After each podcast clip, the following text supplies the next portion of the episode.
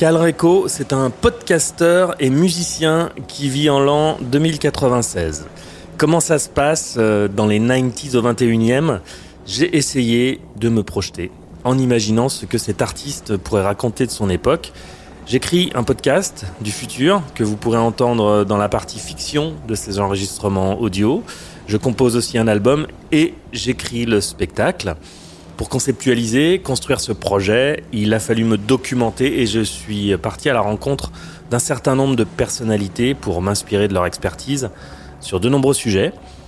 Dans la partie interview de ce podcast, donc, j'échange avec eux sur euh, leur vision du futur, sur la science, la philosophie, la conscience, la zététique, euh, entre autres, et bien sûr, la politique, afin que je puisse imaginer ce monde d'après et raconter cette histoire. Le propos est donc artistique et peut-être que vous l'avez compris, son fil conducteur est l'antagonisme entre rationalisme, euh, matérialisme d'un côté et idéalisme, spiritualisme de l'autre. Je vous préviens, j'ai fait le grand écart avec mes invités. Parce que recueillir des points de vue différents pour construire ma pensée et mon récit, c'est l'objectif. Je m'appelle Yannick Berger, je suis accompagné à la réalisation par Stéphane Terris et aujourd'hui, nous interviewons François Boulot,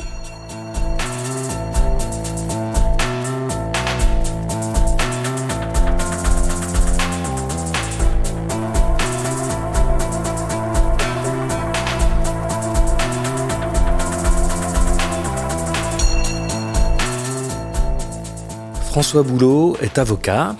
Il a été porte-parole des Gilets jaunes. On l'a beaucoup vu et entendu sur les plateaux entre 2018 et 2019. Il a écrit, entre autres, un livre intitulé Reprendre le pouvoir, manuel d'émancipation politique, que je vous conseille. Nous lui avons rendu visite dans sa ville, à Rouen. Son parcours, sa pensée, son engagement, les gilets jaunes, le néolibéralisme, la technocratie rampante dans le champ politique, la corruption des élites, le besoin de sens, le connais-toi toi-même, sa vision de l'avenir, bien sûr. Voici quelques sujets que nous avons abordés dans cet entretien. Bah, mon parcours, je viens euh, d'une famille euh, euh, à la base qui n'est pas bourgeoise du tout. mes parents n'ont pas fait d'études supérieures. on avait un niveau de vie, je dirais, vraiment moyen quand j'étais petit. Et il est vrai que euh, mon père a plutôt réussi euh, professionnellement et donc j'ai vu notre niveau de vie augmenter. Euh, ce qui m'a permis à moi de faire des études financées par mes parents. Je veux dire, j'ai pas eu besoin de travailler pour, pour pouvoir faire mes études de droit.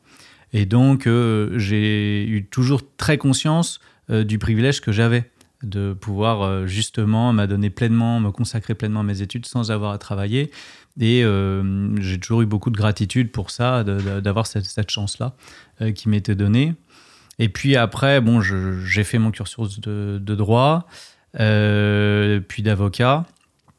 Et puis, je m'étais toujours un peu intéressé quand même à la politique, mais disons, bon, je regardais les débats à la télévision. Euh, voilà, je regardais à l'époque, c'était Sarkozy, c'était Dominique Strauss-Kahn euh, qui, qui, débattaient l'un contre l'autre. Bon, j'étais plutôt à tendance de droite euh, parce que ma famille était plutôt gaulliste et que voilà la, fausse conscience, bonne conscience de gauche m'exaspérait et que j'ai toujours eu un rapport plus à la vérité que à la morale. mais c'est avéré que à partir de 2010, 2011, euh, je sais pas trop comment le situer, mais en gros, j'avais voté Sarkozy moi en 2007 et j'ai été convaincu qu'il avait les solutions, que c'était bien, etc.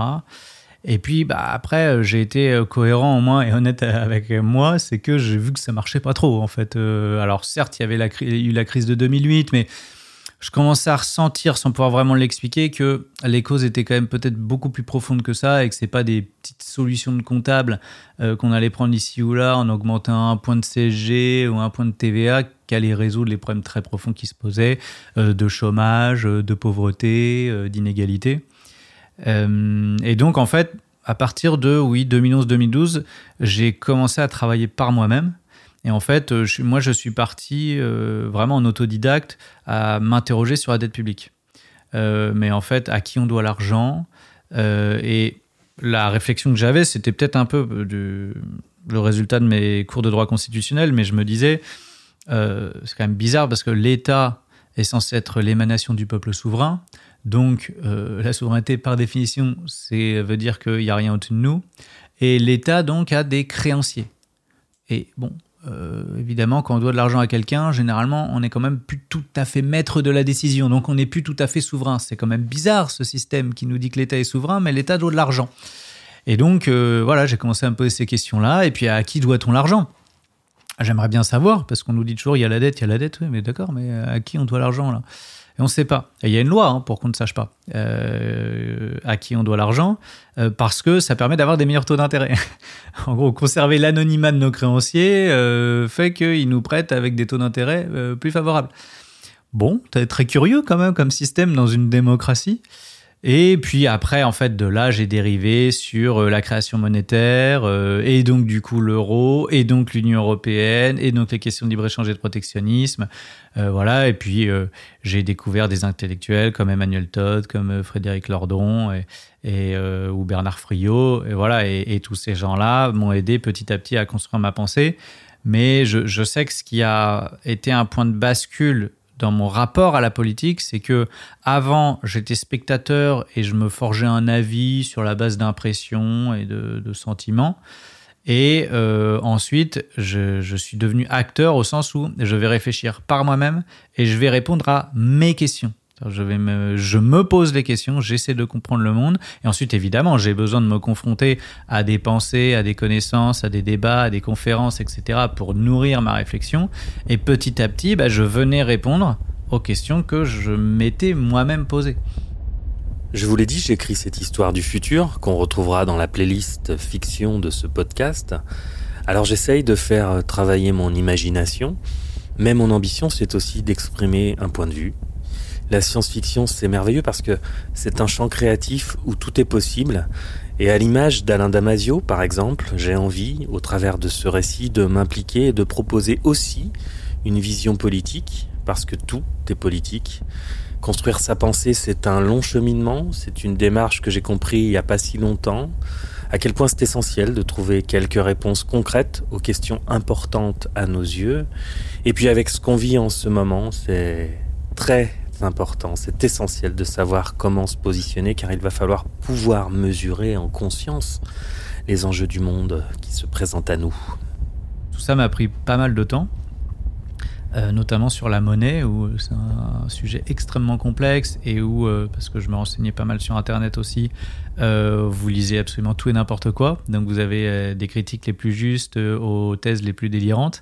Donc il faut réussir à faire le tri et ça n'a pas du tout, du tout été évident. Et euh, je le dis parce que je l'avais écrit dans la préface de mon livre, mais dans l'avant-propos. Euh, mais j'ai eu beaucoup de moments de perte de confiance, quoi, à me dire mais t'es vraiment trop bête, quoi. Tiens, en fait, c'est pas pour toi, t'y arriveras jamais, euh, c'est trop compliqué. Enfin, il y a des moments j'étais perdu et je me sentais vraiment nul. Et je me disais non, en fait, moi je suis pas capable de comprendre. Et puis bon, bah, à un moment donné, vous lâchez, vous lâchez pendant un temps, et puis et puis bon, par la force des choses, bah, vous êtes amené à y revenir. Et puis, ah, ça y est, il y a un déclic, ça se débloque. Ah, bah, ça y est, enfin, j'ai compris ça. Ah, bah, du coup, maintenant, je peux aller rechercher euh, ailleurs. Euh, et maintenant, on peut passer à une autre question. Voilà, donc c'est euh, un chemin qui a été très laborieux et pénible, avec des, moments de joie quand, on a compris quelque chose, mais des grands moments de doute et de, et de frustration et de déception quand, quand on bute sur les obstacles. Et puis, bon, euh, arrivé, je pense, en 2016-2017, j'avais euh, le sentiment là d'avoir enfin euh, construit une cohérence intellectuelle. Pas d'avoir tout compris, loin de là, mais là d'avoir une grille de lecture qui me permettait enfin de comprendre les événements et même d'en anticiper pas mal. Euh, et c'est pour ça notamment que j'avais anticipé, euh, mais euh, je veux dire, je m'attribue pas les mérites euh, euh, particulièrement. hein. D'autres, euh, d'autres l'avaient anticipé, que Macron évidemment ne serait pas un bon président pour le pays, et que Macron allait plutôt mettre les gens dans la rue. C'est ce que je disais à tout mon entourage. Qui votaient plutôt euh, Macron ou Fillon, hein, donc on n'est pas sur des révolutionnaires dans l'âme. Hein. Euh, on disait, mais Macron élu, six mois plus tard, la France est dans la rue. vous ne comprenez pas en fait ce qu'est cette personne, ce qu'il va faire et, les dommages qu'il va causer. Alors je me suis trompé d'un an, puisque les Gilets jaunes, euh, ça a été un an et demi plus tard. Mais voilà, ça s'est produit.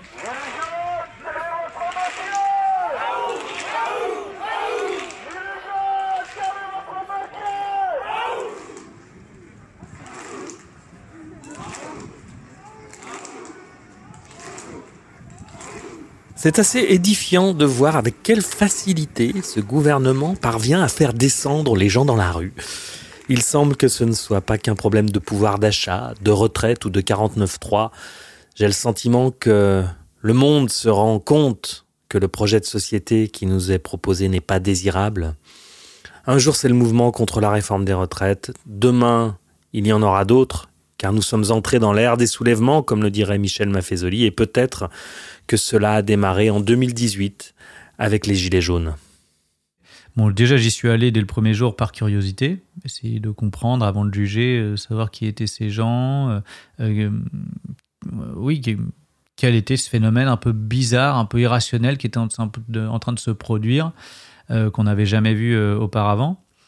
Et puis, au début, moi, j'étais dans une logique du coup de rallier mon barreau au moins sur le plan symbolique, aux Gilets jaunes. C'est-à-dire qu'en fait, les avocats luttaient à l'époque contre une réforme de la justice, qui, comme d'habitude, euh, je veux dire, euh, euh, était là pour entraver les procédures, réduire les budgets, réduire les coûts, enfin, voilà, toujours faire en sorte de casser le service public de la justice, comme tous les autres services publics.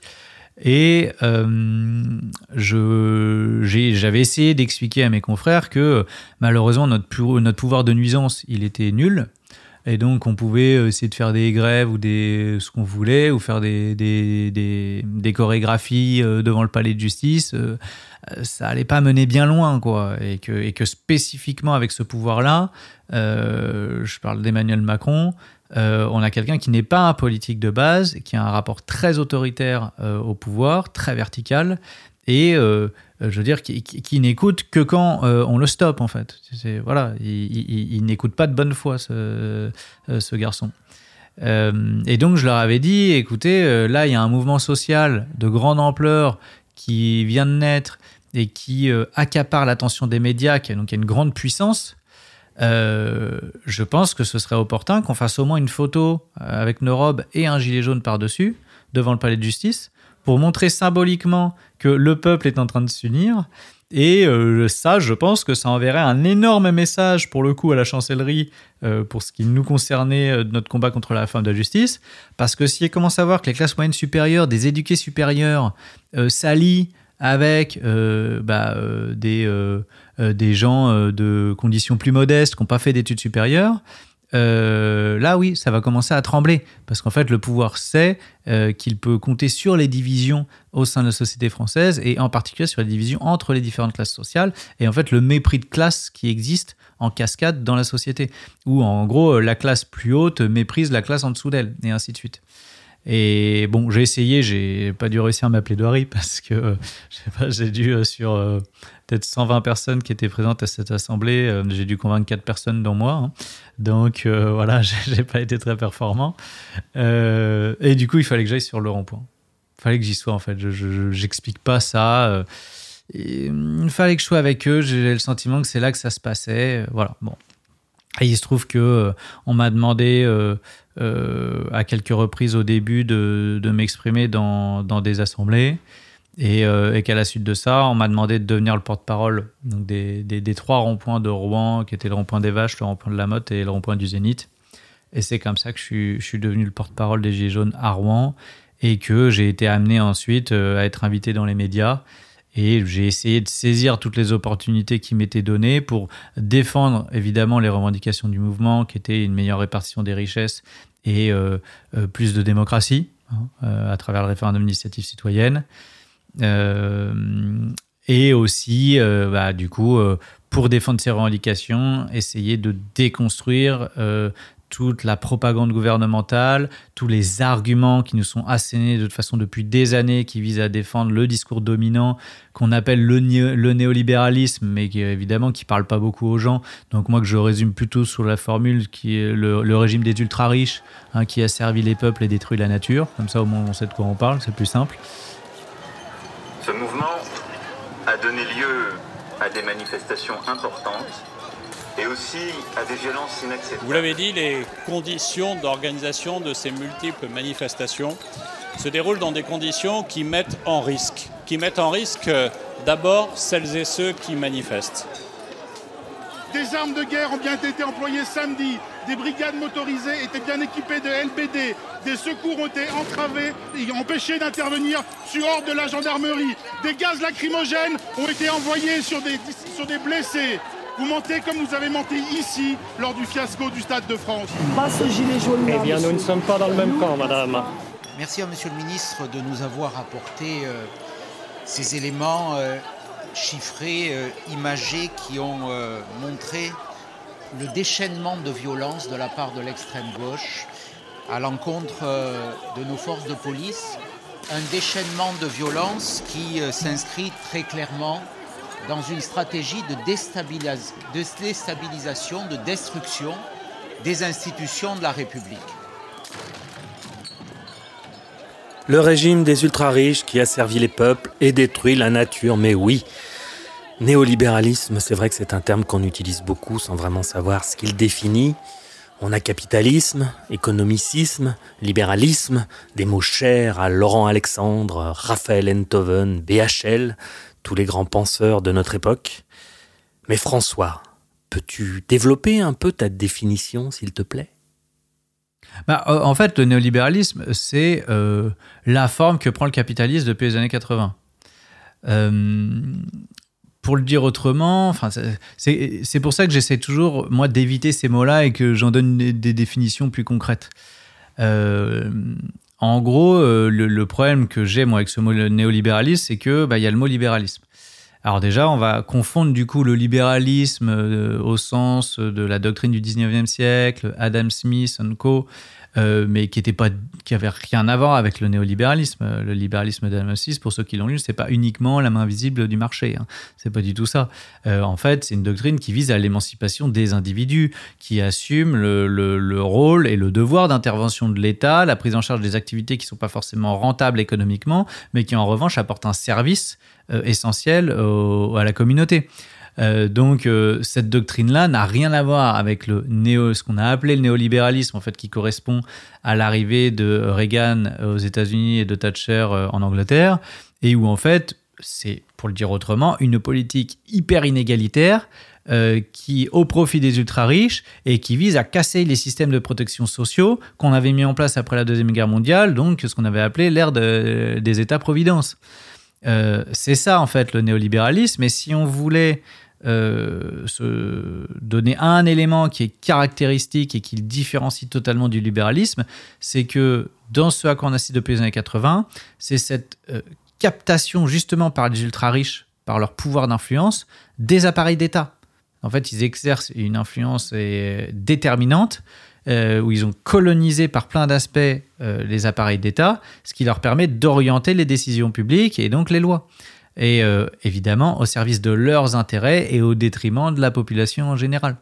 Donc euh, voilà ce que c'est pour moi le, néolibéralisme, c'est simplement euh, la consécration d'une politique très inégalitaire qui vient d'un déséquilibre dans le rapport de force. Et là, je fais clairement référence à la lutte des classes, c'est-à-dire qu'à un moment donné, on a tellement endormi les gens parce que le confort matériel arrivant avec le progrès qu'ont connu les sociétés occidentales depuis la Seconde Guerre mondiale, après la Seconde Guerre mondiale, euh, bah, a, fait que euh, on a eu un effondrement des structures collectives, à la fois du catholicisme et du communisme en France, et donc euh, par cette atomisation de la société qui s'est faite, donc euh, qui euh, rend les gens de plus en plus individualistes. On a cassé les solidarités, donc la capacité d'action commune.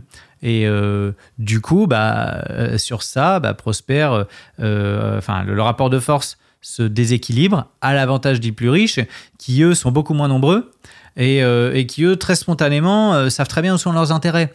Donc, il n'y a pas de problème, ils agissent toujours de concert sans avoir à se concerter.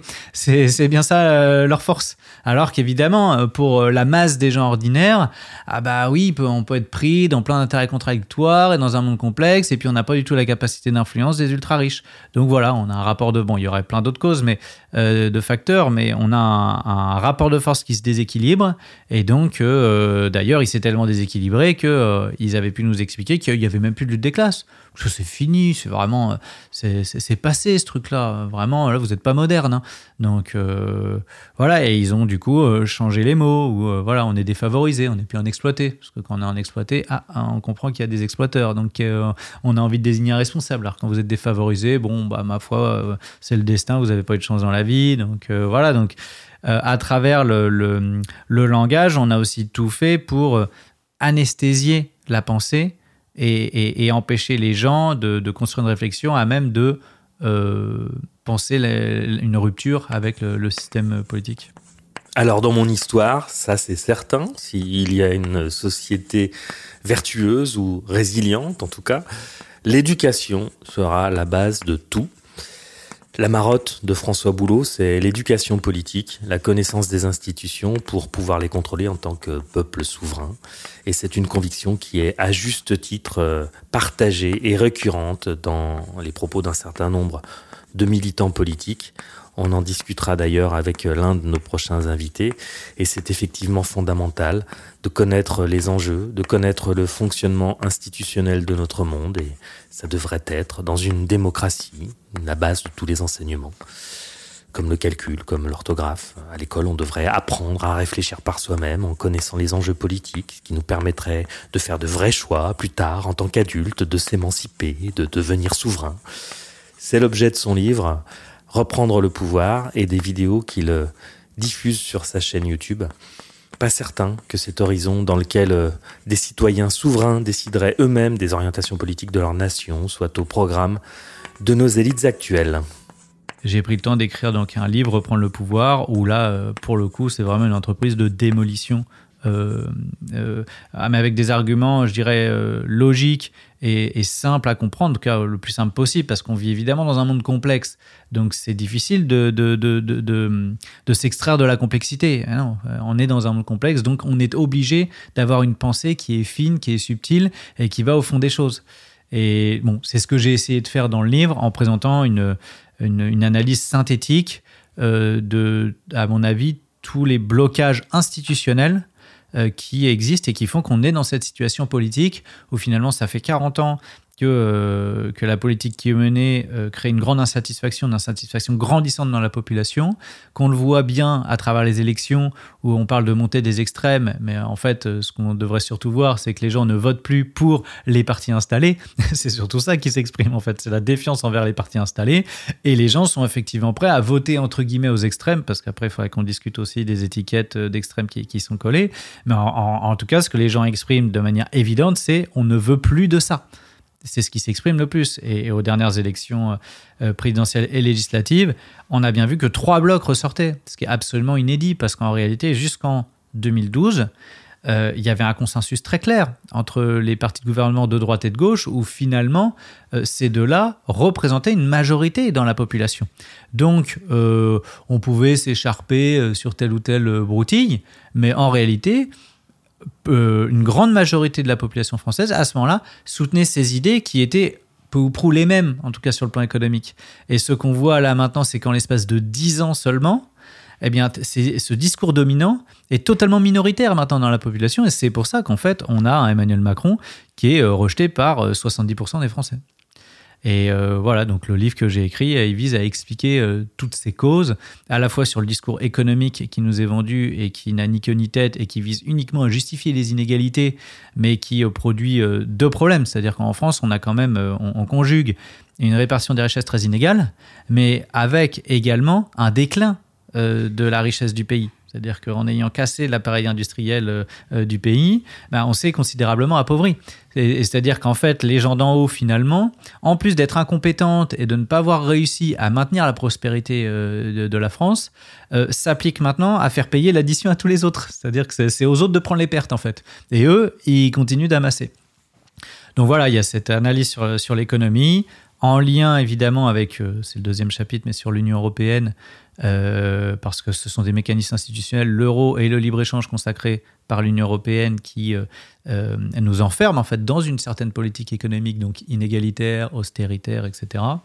Et puis une analyse aussi du coup des ce que j'avais appelé les gardiens de prison, c'est-à-dire les médias, et puis, et puis l'État, l'État qui aujourd'hui est colonisé de toute façon par les puissances d'argent, à travers les lobbies, euh, euh, mais pas seulement, à travers la connivence entre la haute fonction publique et euh, les grandes entreprises françaises.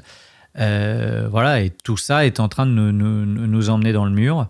Et je pense que c'est fondamental, et c'était l'objectif de ce livre, de, euh, de créer une compréhension commune dans la population.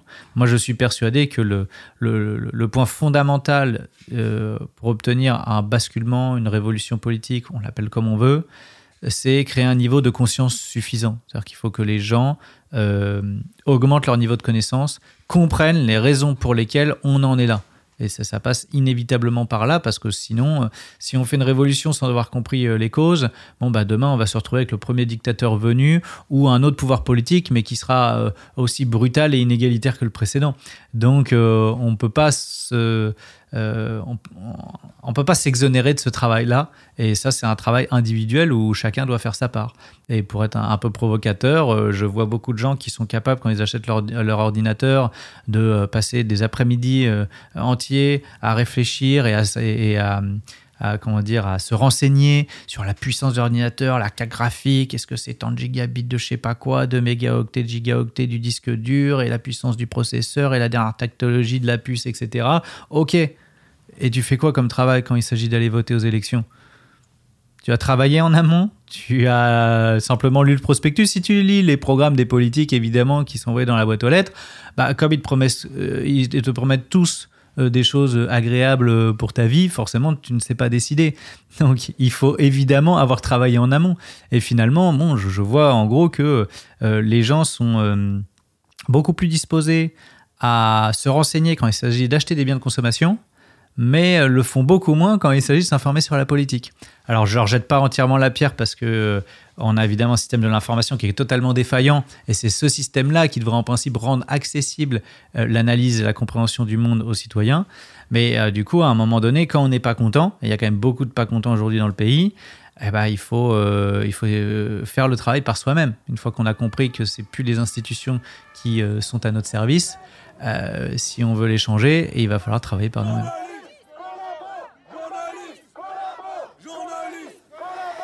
Oui, oui, oui, oui, oui, il va falloir s'y coller. Il y a d'un côté les classes populaires défavorisées, les gens normaux qui aspirent à une vie simple avec des relations apaisées, les gentils, quoi. Et de l'autre, les ultra-riches et les technocrates à leur service, les transhumanistes qui vont nous esclavagiser jusqu'à la fin des temps. Et puis il y a les habitants de la Terre du Milieu. Je me demande ce que font ces gens. Je me demande si ces classes moyennes supérieures qui ont tout misé sur le capitalisme, sans même imaginer qu'il puisse exister d'autres voies, ceux-là même qui ont construit leur existence en vue d'obtenir une reconnaissance sociale dont ils ne sont jamais rassasiés, un confort matériel et financier qui leur permet de prendre des vacances aux Maldives ou aux Seychelles en hiver, ces hommes et ces femmes vont-ils se rendre compte qu'ils seront eux aussi les dindons de la farce les inégalités grandissantes au sein de nos structures sociales nous emmènent-elles vers un crédit social à l'occidental? Alors, il y, a- deux grandes dynamiques en fait qui s'affrontent et effectivement, j'ai pas d'idée sur qui va quelle dynamique va gagner. Il y a une dynamique effectivement euh, de progrès technologique et euh, qui permet en gros aux institutions une capacité de surveillance et de contrôle de la population comme jamais dans l'histoire. Ce qui fait que euh, le risque d'un nouveau totalitarisme, évidemment, euh, il est présent, euh, mais il ne prendrait pas la même forme que le totalitarisme qu'on a connu au XXe siècle, c'est-à-dire le fascisme. fascisme ou évidemment le nazisme. C'est-à-dire les bruits de bottes et les exécutions sommaires, quoi, pour résumer les choses simplement, un, peu rapidement. Aujourd'hui, on n'a plus besoin de ça. On n'aurait plus besoin d'exposer quelque chose d'aussi brutal. Aujourd'hui, on a les moyens technologiques, effectivement, de contrôler les pensées, euh, enfin les, idées des gens, tout simplement, en les traquant sur les réseaux sociaux, en traquant euh, via leur carte bancaire leurs achats, etc. On peut savoir où ils sont et on peut savoir ce qu'ils pensent. Donc, euh, on pourrait très bien imaginer demain qu'il y ait un crédit social à la chinoise qui soit mis en place dans nos sociétés occidentales. Alors évidemment, ça ne se fait pas du jour au lendemain. C'est progressif mais euh, quand on voit déjà le nombre d'atteintes euh, aux libertés fondamentales qui ont été portées en quelques années seulement, au droit de grève, au droit de manifester, à la liberté d'expression, enfin toutes les libertés les plus euh, essentielles pour qu'une démocratie puisse fonctionner, au sens où l'exercice de ces libertés permettre de, de l'expression des intérêts et des avis contradictoires dans la société, pour permettre par le processus sélectif ensuite de trancher ces contradictions, c'est à ça qu'elles servent en fait les libertés fondamentales. Sauf que euh, forcément, si vous portez atteinte à ces libertés, alors les avis et les intérêts euh, contradictoires ne vont plus s'exprimer dans le débat public. Vous n'avez donc qu'une seule pensée, qu'un seul discours dominant, et donc euh, le processus électoral est totalement vicié, avec euh, évidemment des candidats qui sont choisis par le système médiatique, système médiatique qui est détenu par les milliardaires, et donc on se retrouve avec des gens, un choix en fait totalement limité de candidats, où on a envie de voter pour personne. Bah oui, évidemment, puisque en amont, tout a été fait pour que les, gens qu'on nous présente au suffrage soient pas dangereux et, et veulent rien changer au système, et le système qui profite au plus riches. Donc euh, voilà, la, boucle est bouclée. Maintenant, il y a, du coup cette dynamique à comprendre intrinsèque, c'est que c'est bien parce qu'on a un système de plus en plus inégalitaire qu'il y a une insatisfaction grandissante qui s'exprime dans la société, et donc en une réaction des élites qui, viennent, qui vient limiter les libertés et qui bascule dans l'autoritarisme pour étouffer la contestation. C'est le néolibéralisme, c'est-à-dire un système très inégalitaire au service des plus riches, qui est en train de tuer la liberté. Par définition, parce que ce système ne peut, ne peut qu'engendrer de l'insatisfaction grandissante dans la population, et en retour, les élites s'accrochent à leur pouvoir et donc basculent dans l'autoritarisme. Donc en fait, ah, des inégalités créent nécessairement un autoritarisme. En fait, c'est obligatoire. Euh, ça, ça me paraît normal. Mais après, quelle dynamique gagnera? Entre euh, cette, euh, cet autoritarisme des, institutions qui ne fait que s'accentuer, et de l'autre côté, bah, l'insatisfaction grandissante des gens euh, qui, qui rejettent petit à petit les institutions, qui petit à petit sortent des dogmes qu'on leur a vendus depuis des années et des années. Suspense. On va approfondir maintenant un peu la question de la technologisation de nos sociétés, car c'est un point qui me semble crucial. Plus que jamais, la technologie est dangereuse. Science sans conscience est ruine de l'âme, et il va falloir être vigilant car notre liberté est en jeu. Les élites financières dépendent encore un peu des travailleurs, mais bientôt elles pourront s'en passer, et ça deviendra compliqué pour les grévistes de couper l'électricité à la permanence de Renaissance quand celle-ci sera gérée par une IA. Alors, je suis vraiment pas spécialiste de la question, mais je dirais que on en parlait tout à l'heure, euh, la technologie est ce qui permet aujourd'hui euh, aux élites de pouvoir créer en gros euh, le monde que décrivait George Orwell dans 1984, quoi. La possibilité de surveillance générale de la population. donc c'est un grand risque de basculer vers le totalitarisme grâce à cette technologie. et en fait, plus profondément, je pense que le, problème auquel notre civilisation et peut-être même l'humanité tout entière est confrontée, tout entière en tout cas pour tous les pays développés, c'est qu'on a acquis beaucoup, beaucoup, beaucoup trop de technologies, alors qu'on n'a pas progressé d'un iota au niveau de la sagesse.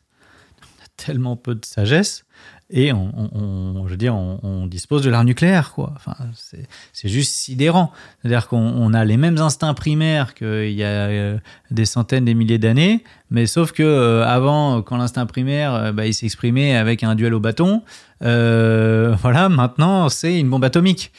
C'est, en fait, c'est vertigineux et, et c'est ça, effectivement, c'est assez terrifiant. Et, et en plus, la technologie, je pense, euh, ajoute au problème de la sagesse. C'est-à-dire c'est plus on a de technologie, moins on est porté à devenir sage. Parce que plus on a de technologie, plus on baigne dans le confort matériel. Donc, moins on vit la douleur, moins on vit les épreuves, moins on voit les obstacles. Et moins on se confronte en fait à des épreuves et des obstacles, moins on est poussé à se remettre en question et donc à devenir plus sage. Donc c'est un peu ça le, drame en fait, où on a l'impression d'être pris dans une dynamique où effectivement euh, le confort matériel et grâce à la technologie qui n'a cessé de progresser dans une proportion absolument fulgurante ces dernières années, ben, elle nous, conduit à de moins en moins de sagesse en fait. Donc euh, oui, ça, ça, ça pour le coup, ça donne pas beaucoup de raisons d'espérer, mais peut-être, qui sait, euh, justement, il y a quand même beaucoup de gens dont la conscience se réveille, qui voit quand même les anomalies de ce monde et de son fonctionnement, et euh, euh, peut-être qu'à un moment ou à un autre, euh, ces personnes-là réussiront à, faire éclater la vérité, à faire prendre conscience aux gens que ça va pas, et elles seront aidées, ces gens-là, par le contexte qui va empirer les conditions de vie des gens. Donc voilà, c'est vraiment, on est pris, on est au carrefour aujourd'hui de, ces deux dynamiques entre d'un côté euh, je dirais deux axes, euh, ce qu'on peut définir comme deux axes politiques, c'est-à-dire inégalitaire et autoritaire, qui ne, cesse, euh, ce système inégalitaire et, et, inégalitaire autoritaire qui ne cesse de progresser dans ces voies-là. Et puis de l'autre, bah, du coup, des gens dont les conditions de vie et les épreuves qu'ils rencontrent de plus en plus amènent à élever leur niveau de conscience et, à s'interroger et donc à devenir un peu plus sage. Il est évident que quand vous êtes euh, pris dans le système euh, libéral et son imaginaire, euh, du coup, votre, votre personne est très très importante. Vous avez un ego énorme parce que vous, êtes, vous êtes le centre du monde. Et donc, quand vous êtes le centre du monde, vous n'avez pas envie de mourir. Donc, la technologie, si elle peut vous permettre de vivre mille ans, vous allez vous jeter dessus. Et en fait, vous voulez combattre la mort, vous devenir immortel. Donc, vous êtes pris de toute façon dans une volonté de contrôle euh, sur vous-même et sur la vie, sur la nature. Voilà, et ces gens pensent que euh, la science doit permettre de, de, de, dominer la nature. Alors, euh, dans un certain sens, oui, ça a été très bénéfique pour nous. Le confort matériel qu'on a, on a quand même, c'est parce qu'on a réussi à, à dominer la nature, à s'en servir, etc., à notre avantage. Mais comme partout, il y a des limites. Euh, il y a des limites et, il y a des, euh, euh, des, limites qui ne sont pas morales, qui sont juste, comment dirais-je, hmm, qui tiennent à quelle est votre intention profonde. Si vous le faites pour vous, alors ça, pour le égoïstement, ça, ça me paraît très dangereux parce que vous allez créer de la souffrance contre la nature ou contre les autres êtres humains si au moins vous voyez la nécessité de se mettre en lien, de, préserver euh, la nature et euh, de vivre en harmonie avec les, autres êtres humains, alors là, vous avez quand même plus de chances d'aller dans le bon sens.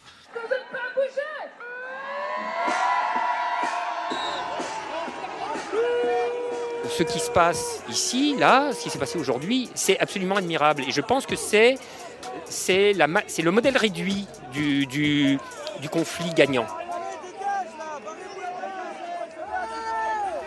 Quand on commence à s'intéresser à la politique et qu'on examine les propositions qui nous sont faites, on commence à se rendre compte que la pensée qu'on pourrait qualifier de droite est assez pauvre.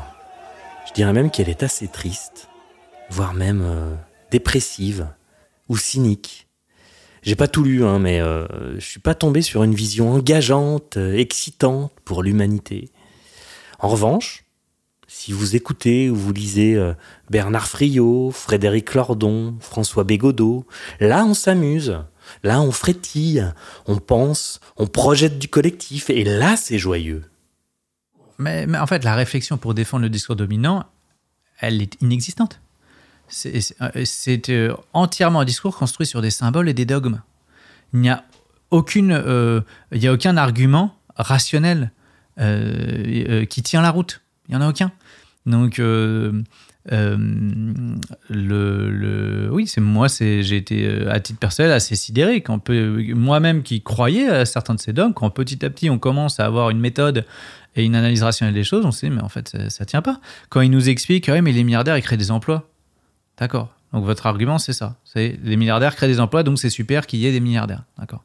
Ben, moi j'ai quand même quelques autres arguments hein, à vous dire pourquoi les milliardaires en fait c'est fini. On ne peut pas dans une société saine avoir des milliardaires. Donc premièrement déjà il y a l'aspect économique, c'est-à-dire que ces gens-là gagnent beaucoup trop d'argent, l'épargne, et quand on épargne de l'argent on le fait plus circuler dans l'économie, donc c'est autant d'argent qui est privé à tout le reste de la population. Donc euh, merci, les services publics s'affaissent, les gens n'ont pas de pouvoir d'achat, donc euh, n'ont pas de, capacité en fait simplement à, vivre euh, et à assouvir leurs besoins essentiels, Euh, et même ont un, avec la, la- case des systèmes de protection sociaux, que ce soit retraite ou assurance chômage, on crée de l'insécurité économique. Et l'insécurité économique, c'est de la violence psychologique pour les gens au quotidien. hein. Quand on se demande comment on va payer ses factures ou comment on va se loger, ça c'est très violent à éprouver au quotidien. Donc déjà sur l'aspect économique, les milliardaires sont des parasites. Sur l'aspect euh, démocratique, mais on nous a fait croire qu'on pouvait faire coexister la démocratie et les milliardaires. C'est impossible. Parce qu'en fait, derrière la masse d'argent qu'ils accumulent, c'est surtout du pouvoir, du pouvoir d'influence. Et donc, qu'est-ce qu'ils font? Bah, Ils captent en fait les institutions euh, de, la puissance publique. Et ils le font comment? Bah, Ils le font à travers les médias qu'ils détiennent. Parce qu'ils sont pas philanthropes, ces gens-là. C'est bizarre, ils détiennent des médias qui perdent de l'argent. Pourquoi le font-ils? Si ce n'est pour avoir une capacité d'influence sur l'opinion publique, donc pour contrôler euh, assez largement le processus électoral, en tout cas avoir une influence déterminante pour s'arranger qu'à chaque fois, hop, ce soit euh, l'un de leurs candidats qui soit, qui soit élu. Et puis on fait du lobbying euh, de toute façon dans les instances étatiques quand il y a un projet de loi qui va contre ses intérêts, etc. Donc bref, euh, il peut pas y avoir de démocratie au sens noble, c'est-à-dire un pouvoir qui est au service des citoyens, du peuple, avec des milliardaires. Parce que quand on est milliardaire, on a trop de pouvoir. Donc, euh, nécessairement, on va capter euh, le- le- le- les, institutions qui sont censées servir le bien commun. Et, on va arriver à, détourner les institutions de leur mission. Et puis, il y a un aspect euh, psychologique aussi, c'est que mais ces gens-là, ce sont des fous. Ce sont des fous. C'est-à-dire que c'est quand même admis, le bon sens voit bien que l'homme n'est pas fait pour ne pas connaître de limites. Il y a toujours des limites. Et euh, tout excès est toujours nuisible. On sait que si je mange trop ou si je bois trop, c'est nuisible. Du sport, c'est bien. Trop de sport, c'est nuisible. Tout est comme ça. Tout est toujours une question de mesure. Et donc, il y aurait un domaine qui, par miracle, échapperait à cette règle universelle du sens de la mesure, de l'équilibre, des proportions, de la dose. Euh, ce serait l'accumulation des richesses. Ben non, ça peut pas y échapper. Et en fait, on a des gens, quand je dis ils sont fous, c'est que ils sont victimes de leur logique euh, qui est de poursuivre l'accumulation des richesses. C'est-à-dire qu'ils ils s'identifient au bout d'un moment, euh, ils identifient leur valeur à leur processus euh, d'accumulation de richesses, ils sont en compétition avec des gens qui pensent pareil qu'eux, et donc en fait, pathologiquement, ils sont en train d'essayer d'accumuler, d'accumuler, d'accumuler. Pourquoi? Pour qui? Enfin, tout ça n'a strictement aucun sens. Donc en fait, on pourrait même dire qu'il faut supprimer les milliardaires pour leur bien, en fait, pour leur santé mentale. Donc, je veux dire, à tout point de vue, euh, ce, discours de défense des milliardaires, il, ne, tient pas la route deux secondes. Et là, j'ai donné quelques arguments simplement, mais il y en aurait mille autres euh, à donner. Euh, et pourtant, bah, dans euh, l'espace public, on n'entend que des discours de défense des milliardaires. Pourquoi? Parce qu'en fait, ce sont des comportements de courtisans. Tous ces gens qui défendent les milliardaires sont des gens qui dépendent d'une manière ou d'une autre du système en place, dont intuitivement, instinctivement, ils savent que il est le fruit des milliardaires. Et donc, euh, euh, évidemment, en, gros, on va pas euh, mordre la main qui nous nourrit. Voilà, tout simplement. Mais ça n'est qu'un que, des réflexes tribaux des, une, une défense ou une défense de ses propres intérêts, certainement pas l'expression d'une conviction basée sur des arguments rationnels et une démonstration logique qui a conduit à défendre les milliardaires, parce que des milliardaires, ça ne se justifie pas ça ne se justifie plus. Et euh, évidemment, j'aurais pu parler de l'aspect écologique, où forcément, euh, ne pouvant plus viser une croissance infinie dans un monde qui a des ressources limitées, il va bien falloir à un moment donné arrêter de se dire qu'il faut augmenter le gâteau et que la solution va plutôt être de répartir le gâteau différemment. Donc voilà, peu importe par quel bout on prend le sujet, euh, la vache dans le couloir du problème politique qui se pose à nos sociétés actuelles, parce que c'est pas qu'en France, c'est qu'il y a des gens qui ont accumulé beaucoup, beaucoup, beaucoup trop de richesses et qu'il faut qu'on en revienne à une mesure beaucoup plus souhaitable. Moi, je suis pour les inégalités. hein. J'ai pas de, je suis pour les inégalités. Je pense qu'il y a des gens qui sont euh, plus intelligents, plus courageux, plus travailleurs, plus machin, et que l'homme surtout a besoin de se différencier. On peut pas. C'est un instrument euh, pour euh, comment dire opérer la médiation de la violence dans la société et de, je veux dire, qui est inhérente à l'humanité. C'est- obligatoire. Donc, ok, ayons des différences de rémunération, de revenus, donc des inégalités. Mais simplement, posons une règle de proportion euh, dans les inégalités. Et je pense, par exemple, moi, que en France, en tout cas, euh, on pourrait mettre, et je crois que la plupart des gens seraient d'accord, mettons un rapport de 1 à 20. C'est-à-dire que euh, si le salaire le plus bas, c'est 1500 euros par mois, bah, le salaire le plus haut, le revenu plus haut, hein, toutes sources de revenus confondues, hein, que ce soit par votre travail, parce que vous avez des biens immobiliers, des machins, toutes sources de revenus con- confondues, maximum 30 000. Ça va aller avec 30 000 euros par mois. Euh, vous allez pouvoir avoir une vie quand même assez luxueuse, je pense. Euh, Ça va vous permettre quand même de voyager, d'avoir une très belle maison, d'acheter la voiture que vous voulez. Bon, ça va, vous avez vraiment besoin de plus? Non, je pense 30 000 euros par mois pour vraiment les personnes qui gagnent le plus. Et puis comme ça, après, euh, il y a ceux qui euh, auront pas de recherche de sens plus profond euh, et, de quête euh, un peu altruiste. Et euh, s'ils arrivent à 30 000 euros par mois, bah, ils auront fini le jeu, donc ils, profiteront, ils se divertiront. Bah, très bien. Voilà, au moins tout, ce qui dépasse, ce sera pour la communauté, pour, le bien commun, par l'État qui prendrait par l'impôt et donc qui reverserait au service public. Et puis peut-être qu'il y a aussi d'autres gens que ça libérera de la compétition acharnée dans laquelle ils sont et qui, eux, se diront ah bah, maintenant que j'ai fini le jeu, bah tiens, qu'est-ce que je pourrais faire pour les autres? Ah bah ça, ça me paraît quand même être euh, une ambition un peu plus noble. Et puis, euh, en tout cas, beaucoup plus profitable au bien commun et à l'intérêt général. Donc euh, voilà, pour moi, s'il y avait une règle à poser et une règle dont il faut convaincre les gens de la pertinence et de la justesse, c'est ce rapport de 1 à 20 dans les revenus. Et on pourrait évidemment aussi fixer une limite sur les patrimoines. Alors là, j'ai pas encore fait euh, toutes les études, mais bon, il me semble qu'autour de 12 ou 20 millions d'euros de patrimoine maximum, euh, ce serait peut-être pas mal. Voilà, ça, ça- va aller. Euh, quand on a un patrimoine comme ça, je pense que ça, ça- va aller. Mais déjà, peut-être que c'est pas suffisant. Peut-être qu'il faudrait encore plus réduire. J'en sais rien. Mais je me dis que si déjà on faisait ça, là, on, gommerait euh, les, anomalies complètement exorbitantes euh, qu'on a, euh, qu'on connaît aujourd'hui. Et, avec ces proportions-là, a priori, hein, sur un simple pur calcul rationnel d'intérêt, on est 99,9% des gens à avoir intérêt à ça. Puisqu'il y a 99,9% des gens qui ne gagnent pas 30 000 euros par mois, qui gagnent moins et qui n'ont pas 12 millions d'euros de patrimoine. Donc, sauf les 0,1 ou 0,01%, tous les autres, en principe, et- ils ont un intérêt à être d'accord avec ça parce que ça va nécessairement leur profiter. Prenons quelques exemples triviaux pour finir. Euh, quelques exemples que je choisis comme étant extrêmement simples. Tant que, par exemple, vous nommerez, vous autres chefs d'entreprise, croissance, le fait de raser un espace gorgé de vie pour le remplacer par une plateforme commerciale, fût-elle neutre en carbone, nous n'aurons pas commencé à réfléchir sérieusement. Tant que le président du MEDEF nommera, à l'unisson d'ailleurs du chef de l'État, progrès, la mise en place d'une nouvelle génération de téléphonie mobile qui ne répond à strictement aucun besoin, mais dont les conséquences délétères, pour ne pas dire létales, sont avérées du point de vue de la pollution, de la consommation et de l'addiction, nous n'aurons pas commencé à réfléchir sérieusement. Tant qu'un ancien président de la République, souvenez-vous 2019, ce n'est pas si vieux, pourra venir ici même, à l'université d'été du patronat, moquer le discours scientifiquement irréprochable de Greta Thunberg devant un parterre qui était alors hilar, nous n'aurons pas commencé à réfléchir sérieusement. Je conclus.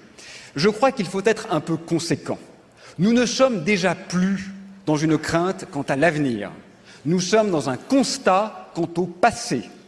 Il y a trois sortes de violence. La première, mère de toutes les autres, est la violence institutionnelle, celle qui légalise et perpétue les dominations, les oppressions et les exploitations, celle qui écrase et lamine des millions d'hommes dans ses rouages silencieux et bien huilés. La seconde est la violence révolutionnaire, qui naît de la volonté d'abolir la première.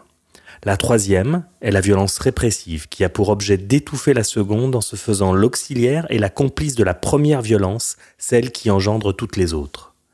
Il n'y a pas de pire hypocrisie de n'appeler violence que la seconde, en feignant d'oublier la première qui l'a fait naître et la troisième qui la tue. Elder Camara, évêque catholique brésilien, connu pour sa lutte contre la pauvreté dans son diocèse et dans le monde, né en 1909, mort en 1999. Euh, bah, disons que euh, évidemment le, discours est toujours le même, c'est euh, de, du côté des bourgeois, des élites, ou des gens en tout cas, puisque c'est ça le critère, les gens pour qui ça va bien et donc qui défendent le statu quo. En fait, fondamentalement, c'est ça. Il y a les gens qui défendent le statu quo, puis il y a les gens qui disent non, non, ras-le-bol, ce système il est injuste, il faut le changer. Et donc les gens qui défendent le statu quo vont toujours évidemment dénoncer la violence de ceux qui veulent changer le système. Pas seulement parce qu'il y a de la violence en soi, mais parce qu'ils ont bien compris que cette violence-là, elle, euh, elle est euh, soutenue par un message politique qui vise à changer le système. Moi, je pense que ces gens portent une appréciation qui est juste totalement biaisée. En fait, ils sont juste en train de défendre leurs intérêts. C'est comme quand ils défendent la liberté. Non, vous défendez votre égoïsme, votre droit à être égoïste. Quand vous dites euh, ah mais que, faites-vous de la liberté Les impôts sont confiscatoires? Non, c'est pas la liberté que vous défendez. C'est votre égoïsme que vous défendez. Vos juste vos bas intérêts matériels que vous êtes en train de défendre. Et malheureusement, la plupart de ces gens-là sont incapables de penser contre eux-mêmes, au moins d'avoir le recul pour se rendre compte qu'en fait, ils défendent juste leur égoïsme, parce qu'à la limite, ils pourraient le faire en conscience, mais ils ne le font même pas consciemment, je, pense.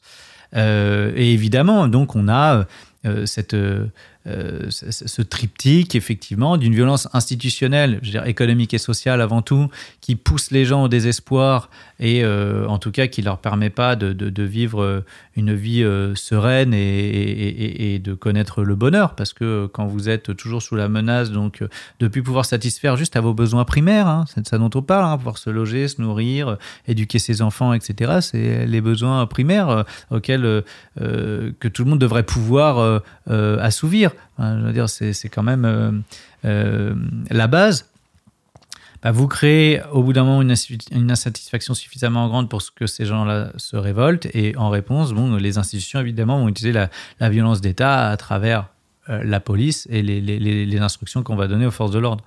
Euh, bon, c'est assez classique, c'est un schéma qui s'est toujours répété dans l'histoire. Euh, je, suis toujours comment dirais-je, réservé dès, dès, lors que justement on va focaliser le débat sur les affrontements entre manifestants et policiers pour moi, euh, fondamentalement, ce sont des gens qui sont de la même classe sociale, qui ont les mêmes intérêts. Donc, le, but, c'est pas de les opposer euh, euh, entre eux. Et, tous ces débats-là, en fait, ne peuvent que nous emmener dans des impasses. Parce que la seule solution, c'est de parler de la première violence économique et sociale créée par les institutions, donc par les règles qu'on s'est données de répartition des richesses et de systèmes de protection sociaux, de niveau de service public. voilà, si on crée un système juste et équitable pour tout le monde, alors il n'y a plus de violence dans la société. Euh, si ce n'est des violences marginales, euh, mais, mais on n'a on a plus de mouvements euh, sociaux collectifs qui vont vouloir une rupture et donc qui vont devoir être violents pour se faire entendre. Parce qu'évidemment, en fait, c'est ça, c'est que comme les élites se sont, économiques se sont accaparées le pouvoir et qu'elles ont strictement aucun intérêt à le rendre parce que le système leur profite, euh, on n'a pas du tout envie d'entendre les idées de ceux qui veulent changer les choses. en fait, fondamentalement, ce qui s'exprime à travers tous les débats sur la violence, c'est ça. C'est juste cette distinction entre les gens qui, veulent, qui défendent le statu quo, Et alors, euh, ils peuvent prendre diverses formes. hein. Vous avez euh, des plus conservateurs assumés euh, qui vont défendre la conservation sur tout, c'est-à-dire à la fois sur le plan culturel et économique. Mais vous avez aussi, et Macron l'incarnait parfaitement, euh, ce progressisme libéral, etc., où en fait on va prendre des postures morales sur tel ou tel sujet de défense des minorités, etc. Bon, et pourquoi pas hein, Moi, je, je, je, je veux dire, j'ai pas de problème avec ça particulièrement. Le but étant toujours d'éviter la souffrance des gens, en fait. Euh, c'est quand même ça la finalité. C'est comment on fait pour qu'il n'y ait pas le moins de souffrance possible. Mais en revanche, bah, sur l'aspect économique, il va être très très conservateur et défendre une politique inégalitaire. Donc, ce qu'il faut toujours regarder en fait derrière les avis qui s'expriment, c'est au final, euh, la personne est-elle d'accord pour qu'il y ait un système plus égalitaire, pour qu'il y ait une répartition des richesses plus équitable? Et si c'est pas le cas, vous avez affaire soit à un, conservateur assumé, soit à un, révolutionnaire qui est un imposteur, enfin, ou un, un progressiste qui est un imposteur.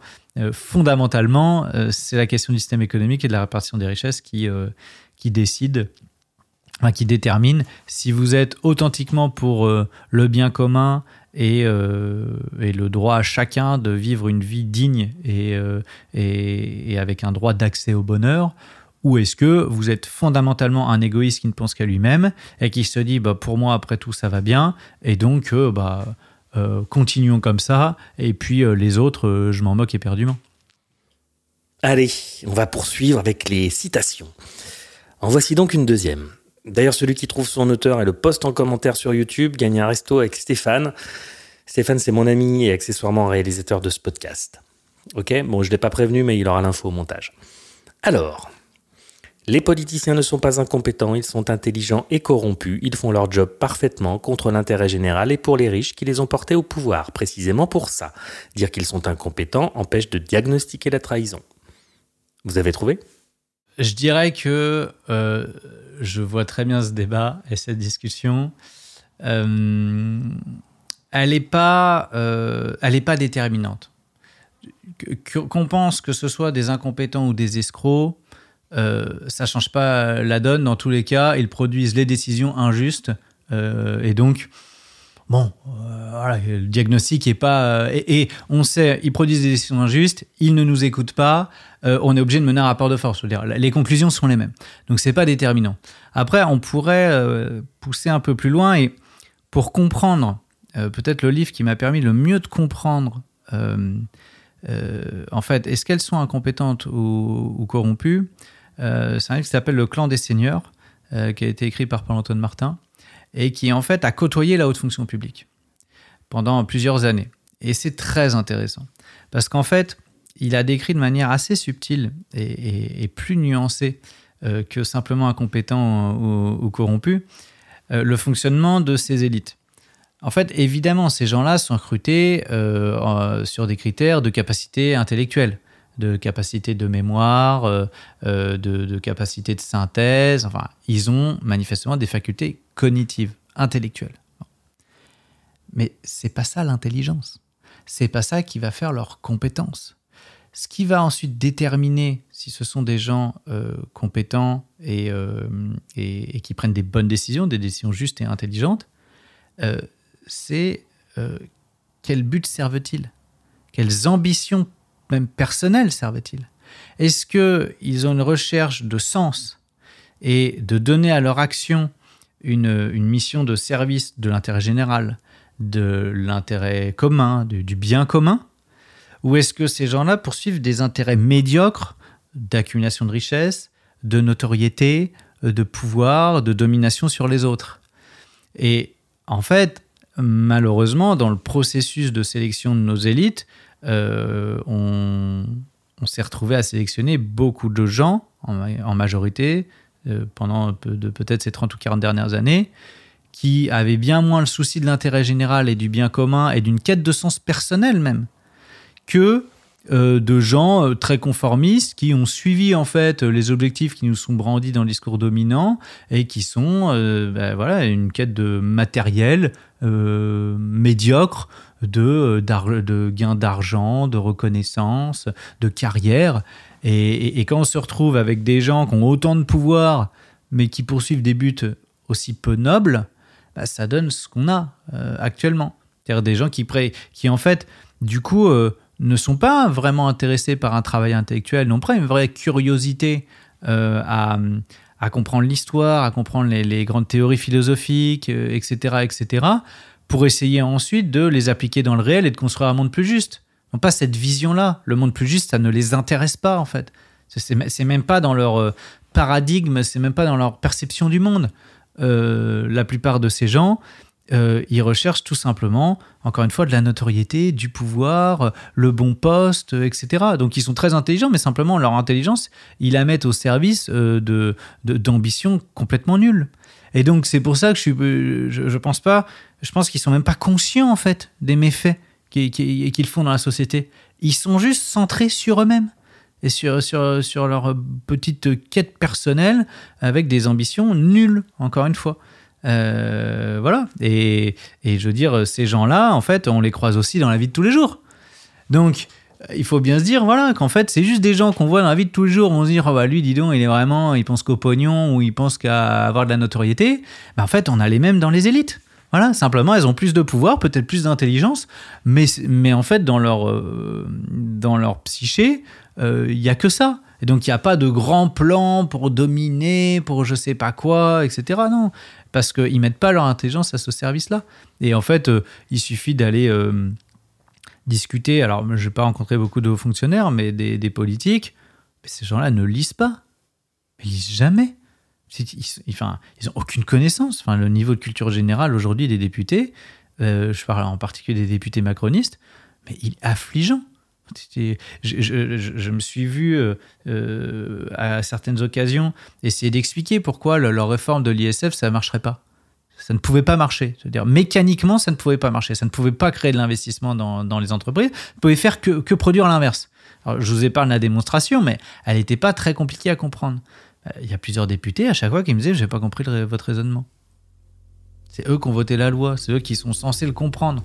Et de fait, hein, je veux dire, il y a eu des rapports ensuite de France Stratégie qui ont expliqué que la réforme du SF n'avait absolument pas permis euh, d'augmenter les investissements les entreprises, et au contraire même, les investissements, comme je l'avais anticipé, mais je veux dire, pas quelque chose de difficile à comprendre encore une fois. Les investissements dans les, dans les TPE-PME ont chuté avec la réforme de l'ISF. Ils ne comprenaient pas.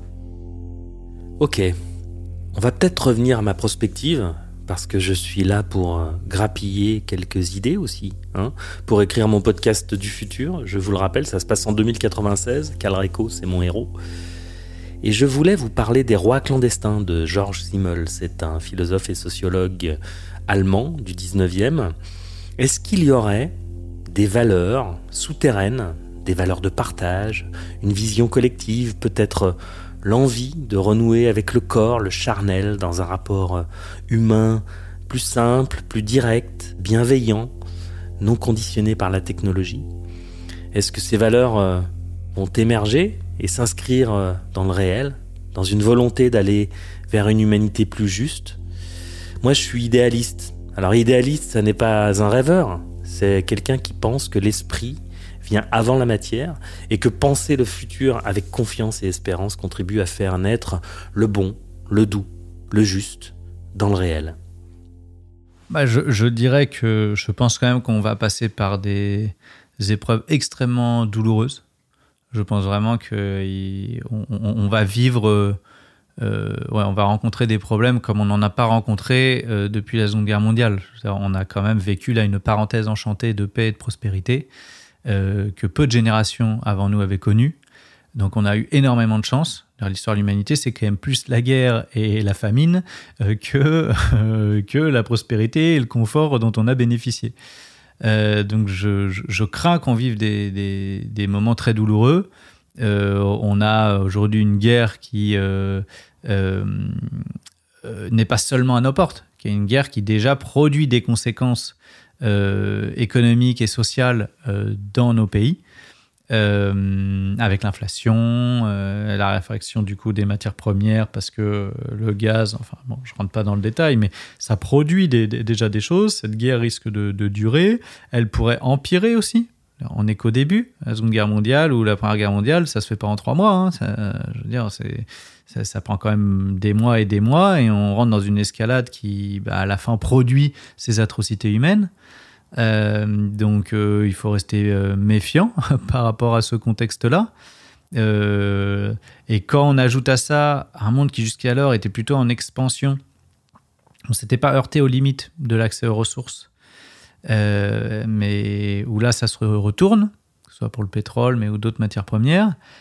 Vu le peu de niveau de sagesse qu'on a actuellement à la tête des différentes nations, je parle au niveau des institutions, euh, oui, il y, a, quand même beaucoup de raisons d'être très inquiet sur ce qui pourrait se passer.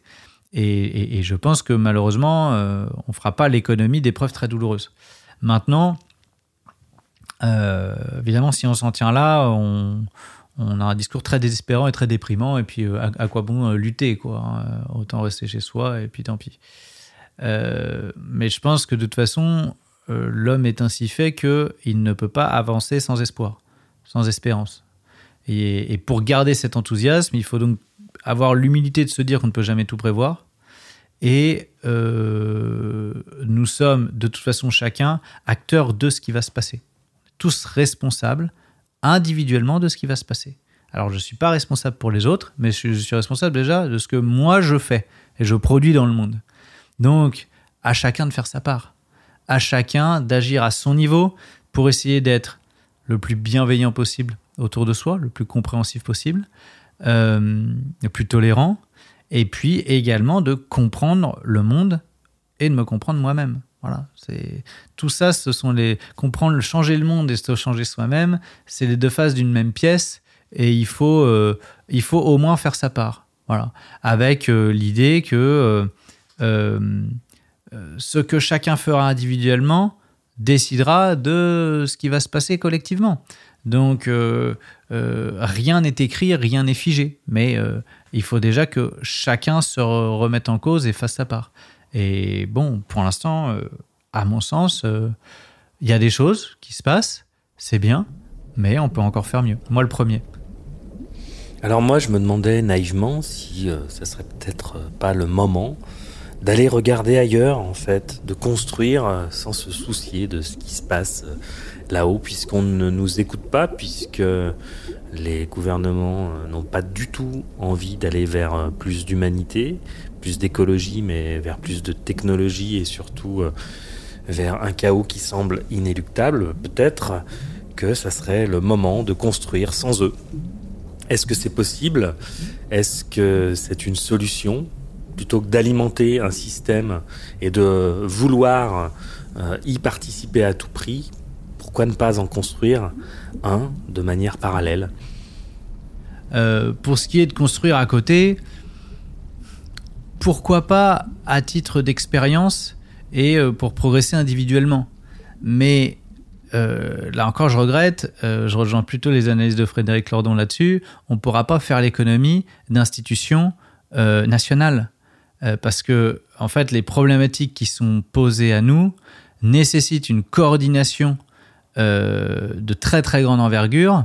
Euh, je veux dire, dans des économies telles que les nôtres, qui sont hyper interdépendantes, hyper spécialisées, où on importe énormément de, choses et où on a des chaînes de fabrication qui sont, euh, je produit pas tout dans, une cabane ou même dans une usine. Un bien nécessite de toute une chaîne de fabrication, etc. Et, même si on l'organisait sur le territoire national, pour coordonner ça, euh, organiser cette coordination, il faut des institutions nationales. Pour euh, faire fonctionner une monnaie, il faut des institutions nationales. Donc, euh, de toute façon, on ne peut pas s'affranchir d'un appareil d'État. Après, la question, c'est euh, euh, quelles sont les règles de cet État et, euh, et du coup, est-ce qu'on a des bonnes personnes ou des mauvaises personnes? C'est-à-dire des personnes compétentes et altruistes ou est-ce qu'on a euh, euh, des, imbéciles égoïstes quoi? Voilà, donc je, je, pense que toute initiative qui va dans le sens d'une expérience humaine, d'une augmentation de sa connaissance, euh, ça, ne peut être que bénéfique. Donc, quand les gens créent des collectivités autonomes, euh, des ZAD, des voilà, moi je suis très honnêtement, je suis pas très familier avec ça, mais je me dis ok, c'est une expérience et ça peut qu'être enrichissant sur le plan humain pour les gens qui font ça. Et donc, euh, si ça peut, si, si pour eux ça passe par là pour s'émanciper et progresser, ben, très bien. Ce qui compte, c'est de progresser dans, dans son cheminement. Mais euh, ça ne sera pas suffisant. C'est-à-dire, euh, aussi intéressant et essentiel que soit cette expérience-là, ça, ne sera pas suffisant au sens où, à un moment donné, on devra être suffisamment conscient collectivement pour pouvoir provoquer un basculement des institutions.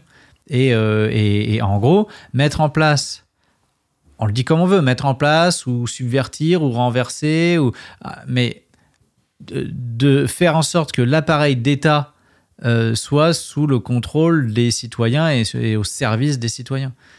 Voilà. Peut-être qu'on a besoin de structures fortes. Peut-être que c'est pas si simple de construire ailleurs. Aussi parce que c'est assez logique, le pouvoir ne laissera pas faire. On a vu en 2018 une véritable opération militaire pour déloger les zadistes de Notre-Dame-des-Landes. Et que dire des violences policières qui ont lieu face à la contestation contre la réforme des retraites? Alors il va falloir réorganiser les institutions. Par nature, le pouvoir corrompt, ça semble assez clair. Le tirage au sort pourrait-il être une solution? Comment aller vers plus de démocratie? J'ai pas de conviction arrêtée sur les aspects institutionnels.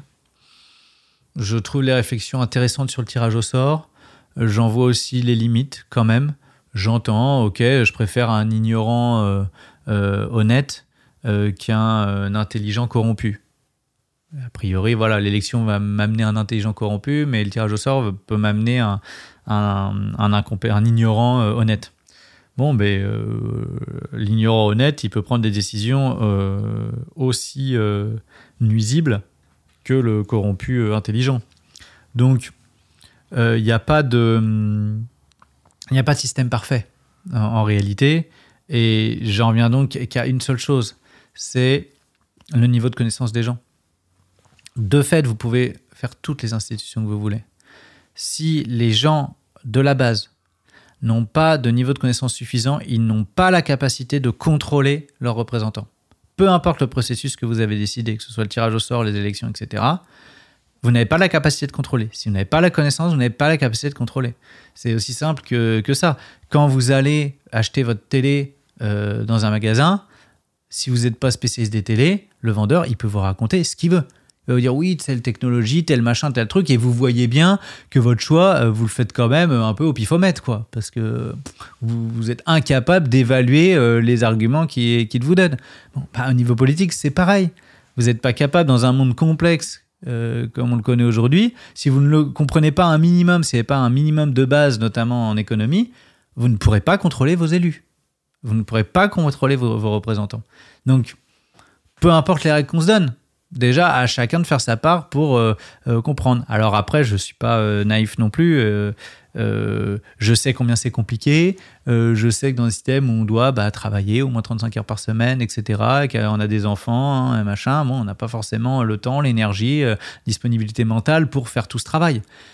Bah, dans ce cas-là, on est obligé de s'en remettre à une élite éclairée et mettre en place des processus de sélection qui soient beaucoup plus performants euh, qu'actuellement, c'est-à-dire ne pas uniquement se concentrer sur l'intelligence intellectuelle, les facultés intellectuelles de la personne, mais est-ce que cette personne-là a démontré déjà dans son parcours des qualités d'altruisme, euh, de, courage euh, et d'éthique euh, dans son parcours Euh, voilà, déjà, ça, pourrait euh, euh, être, un, être quelque chose de, salutaire.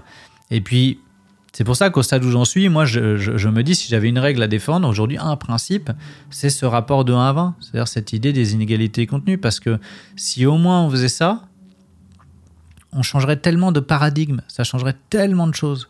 Euh, que, tout le monde ait, bien compris que c'est un, euh, ce serait un crime de dépasser le- le rapport proportionnel de 1 à 20. Ce serait criminel. Dans la conscience individuelle et collective, les gens sauraient que quand quelqu'un euh, s'accapare plus de richesses que 20 fois le, niveau de revenu le plus bas, il est en train d'être extrêmement nuisible à la société et qui crée des morts. hein. Parce que ça, ça crée du chômage. Le chômage, c'est 10 ou 15 000 morts par an en France, par exemple. Mais on pourrait parler du manque de moyens dans les hôpitaux et donc combien de morts par le fait du manque de moyens dans les hôpitaux? Bon, et on pourrait décliner ça à- euh, sur, toute une série de sujets. Donc voilà, je me dis au moins cette règle-là, est simple à comprendre. On peut tous se fédérer dessus et, euh, et celle-là changerait énormément, énormément de choses. Énormément. On parle, on parle. Il n'est pas rare que les entretiens que nous avons avec nos invités, ou plutôt avec nos hôtes, car c'est nous qui leur rendons visite, il n'est pas rare donc que ces discussions durent parfois deux heures, parfois plus. On va essayer de ne pas dépasser 1h20, allez 1h30 dans cette série de podcasts. Mais c'est important de laisser ces êtres humains brillants développer leurs pensées. Le contenu supplémentaire qu'on n'aura pas pu diffuser ici sera posté en bonus sur notre plateforme Patreon pour ceux que ça intéresse. Et donc, là, on y est. La question que je pose à chacune des personnalités que nous rencontrons, nous sommes en 2096. Que s'est-il passé depuis les années 20 Bon, c'est évidemment très compliqué, quoi. Je, je suis pas. euh, J'ai jamais joué au prospectiviste, donc euh, voilà. Euh, je pense, si je m'appuie sur le rapport Meadows, a priori, la population mondiale aura euh, été diminuée par deux. Euh, il est vraisemblable donc qu'il y aura eu des conflits euh, armés assez dévastateurs dans la période. Une augmentation un peu générale de la criminalité, de, et oui, et, des conditions de vie, de, pauvreté euh, des gens, enfin avec des inégalités qui se seront creusées.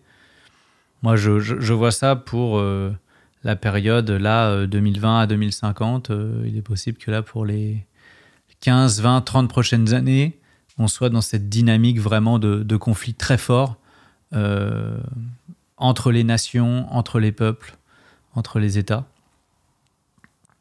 et qui crée énormément de souffrance. Bon, l'espoir que j'ai, c'est qu'effectivement, peut-être qu'à l'issue de cette période-là, euh, et quand on aura bien détruit beaucoup, beaucoup, beaucoup de choses qui jusqu'alors faisaient notre bonheur, euh, ou qui avaient fait notre bonheur pendant si longtemps, alors euh, sur ces ruines, on sera à nouveau en capacité peut-être de, reconstruire. Mais la, la, évidemment, le, le- le coup près qu'on a aujourd'hui euh, quand, on essaie de se projeter, qu'on n'avait jamais jusqu'alors, bah, c'est les, conditions d'habitabilité de la planète. Quoi. Que là, on a un truc, euh, jusqu'alors, bon, euh, on se foutait sur la gueule, mais je veux dire, euh, voilà, ça, ça a créé des morts, mais bon, la vie humaine continuait, quoi qu'il arrive. Là, c'est la vie humaine tout entière, et pas seulement qu'humaine d'ailleurs, mais bon, on va parler de manière centrée sur l'espèce humaine. Euh, là, euh, on s'interroge, quoi. Euh, alors, a priori, en 2096, il y aura encore la vie sur Terre, hein. mais dans quelles conditions Ce sera peut-être déjà beaucoup plus difficile qu'aujourd'hui, et malheureusement, ce problème écologique, il se pose sur des temps très très longs. C'est-à-dire que le réchauffement climatique auquel on assiste là, il vient pas de euh, notre production industrielle et no- nos modes de production et de consommation des cinq dernières années.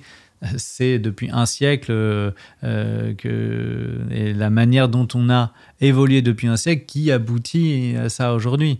Et donc euh, c'est ça qui fait que c'est très très compliqué d'agir sur ce problème-là. C'est que dans un système où on est euh, totalement centré sur l'immédiateté, euh, euh, etc., euh, dire qu'en gros, il faut qu'on agisse maintenant pour pouvoir, dans peut-être 30 ou 50 ans, produire des effets euh, bénéfiques et amortir le choc et le réchauffement climatique. Bon, euh, dans, je veux dire, un monde où on fait des transactions financières à la nanoseconde par des ordinateurs pour gagner de l'argent, on voit bien que, voilà, on n'est pas du tout, du tout dans cette logique de long terme.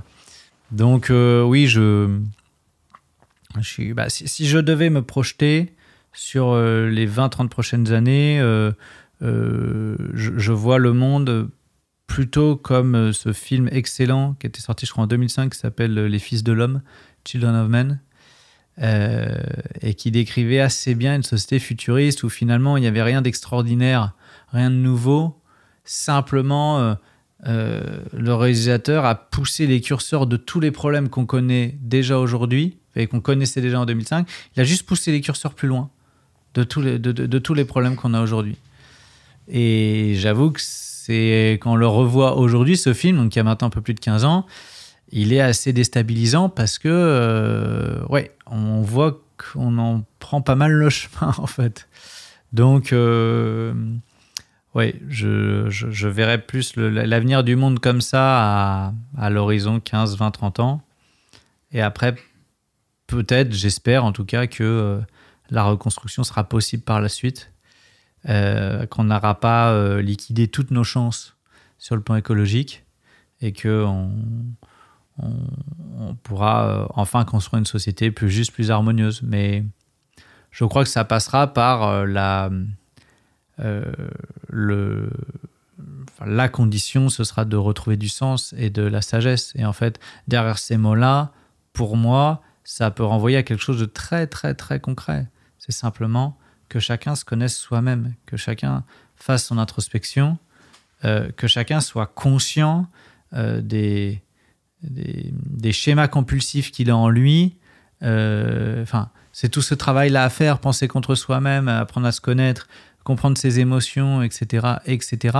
C'est tout ça qui permet, au final, de produire des, des, personnes qui euh, bah, sont capables de tolérance, de compréhension et d'intelligence, plutôt que de gens qui sont enfermés dans des schémas égoïstes, intolérants euh, et violents. Merci. Nous avons passé un très chouette moment à Rouen pour cette interview. D'ailleurs, on a prolongé la discussion un peu au-delà. Le partage, l'échange, la bienveillance sont des valeurs humaines qu'il faut chérir, surtout en ces temps étranges. Ça semble être le cas de François Boulot. Pour en revenir à notre podcast, nous avons choisi de ne pas monétiser Calreco sur les plateformes. La publicité, ça n'aurait pas vraiment de sens. Nos sources de revenus euh, sont donc vos dons. Si vous avez aimé et que vous voulez faire un pas de plus avec nous, vous pouvez nous rejoindre sur Patreon pour du contenu supplémentaire et inédit. Le lien est dans la description. Vous pouvez nous soutenir aussi via PayPal et bien sûr, ce qui nous aide beaucoup, ce sont vos partages, vos commentaires, vos likes sur YouTube, TikTok, Insta, où vous pouvez nous rejoindre. Merci à nos partenaires, le Conseil du Léman, la Maison d'ailleurs, la ville d'Yverdon-les-Bains, la société Audiovisite, sans qui nous n'aurions pu démarrer ce projet. On se retrouve donc dans l'épisode 3. D'ici là, porte-toi bien, prends le temps et surtout, n'oublie jamais que tu vas mourir.